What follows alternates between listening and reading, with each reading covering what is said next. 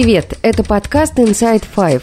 Наш утренний короткий новостной бриф. Пять самых важных и интересных историй от Insider всего за несколько минут.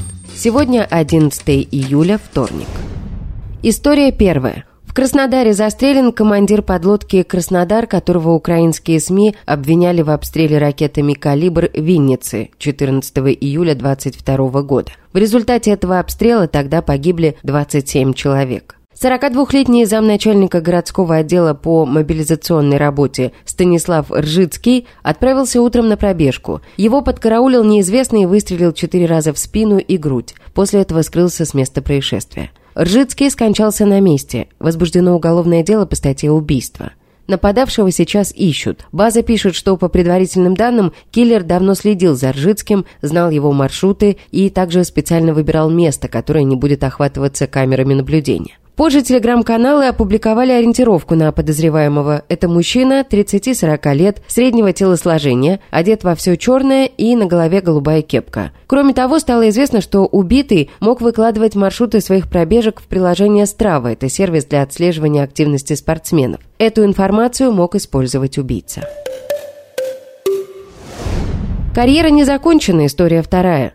Владимир Путин встречался с Евгением Пригожиным в Кремле через пять дней после мятежа 29 июня. Об этом сообщил пресс-секретарь российского президента Дмитрий Песков. Президент имел такую встречу. Он пригласил на нее 35 человек, всех командиров отрядов и руководство компании, включая Пригожина. Эта встреча состоялась в Кремле 29 июня. На встрече Путин дал оценку действий компании на фронте, а также ситуации 24 июня, рассказал Песков. Также президент выслушал объяснения командиров и предложил им дальнейшие варианты трудоустройства и боевого применения. Командиры, по словам Пескова, изложили свою версию произошедшего и акцентировали, что являются убежденными сторонниками и солдатами главы государства и верховного главнокомандующего. О встрече Путина и Пригожина Кремль сообщил спустя 10 дней, после того, как информация стала утекать. Ранее о встрече написала французская газета «Либерасьон». Аудиенция в Кремле может говорить о том, что карьера Пригожина не закончена,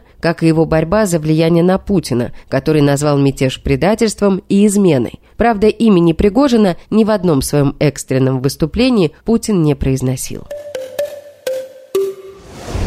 История третья.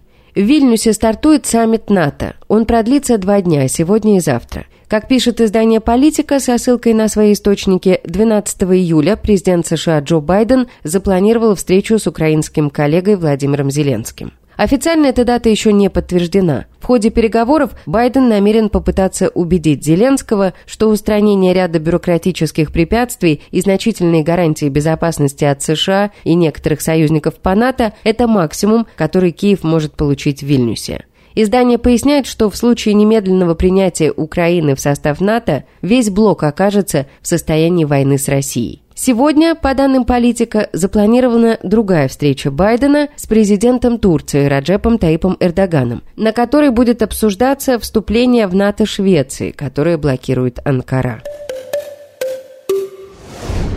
История четвертая. Мужчина, которого месяц назад толкнул друг Евгения Панасенкова Рамис Зарипов в центре Москвы, скончался в больнице – об этом сообщают телеграм-каналы «База», «112» и «Шот», имеющие источники в силовых структурах. Панасенков в начале июня в беседе с «Инсайдер» утверждал, что к ним с другом подошел алкаш, начал приставать. В какой-то момент Зарипов толкнул мужчину, тот упал и ударился головой об асфальт. Этот инцидент попал на видео. В двух словах, я гулял, фотографировался с поклонниками, и алкаш, который ко всем приставал на улице, ну просто вот ко всем, то есть не ко мне, да, а ко всем. Пьяный, грязный, не давал прохода, оскорблял, меня не трогал, никакой драки не было, ни я его не трогал, ни он меня не трогал. Мой приятель, поскольку не давал прохода этот тип, да, он его оттолкнул, потом он через несколько шагов, может, там упал, я не знаю, это его, так сказать, проблемы. Хотя он не понимал, кому хамит, но мне нужно было понять вообще, кто это, чтобы как-то наказать, поэтому вызвали полицию, и все, просто вот сказал, ребят, мы узнать имя, сфотографировался с ребятами, и все. Позже выяснилось, что прохожий, которого толкнул Зарипов, 55-летний гендиректор юридической фирмы Олег Дебров. У него диагностировали открытую проникающую черепно-мозговую травму. Ушиб и отек головного мозга тяжелой степени, переломы костей, свода и основания черепа. Дебров более месяца находился в больнице. Врачи пытались стабилизировать его состояние, однако он умер, не приходя в сознание. В отношении Зарипова возбудили уголовное дело о причинении тяжкого вреда здоровью по неосторожности. Однако дело будет переквалифицировано в связи со смертью потерпевшего. 21 июня телеграм-канал «Шот» сообщал, что Олегу Деброву, которого толкнул друг Панасенкова, сделали трепанацию черепа. Он питался через трубку. Родственники пострадавшего утверждали, что ни Панасенков, ни Зарипов до сих пор с ними не связывались, не извинялись и не предлагали никакую помощь. Послание Путина. История пятая. Президент Российской Федерации. Алексей Навальный рассказал, что ему в колонии 100 дней подряд каждый вечер включали послание Владимира Путина Федеральному собранию от 21 февраля. Говорю нашему замполиту, ну вы нормальные вообще? Ставьте разного Путина. Разве мало речей он говорил? Ответ потряс своей логикой. Это ежегодное послание от 23 года, значит, его надо слушать весь 23 год. Выйдет следующее обращение, будем слушать его, написал Навальный. Алексей Навальный обратился в суд с требованием объяснить, на каком основании ему постоянно включают послание Путина. Суд объяснил, что это предписано инструкцией по воспитательной работе. Однако в ответ на вопрос, являются ли слова Путина воспитанием, ответили, что нет.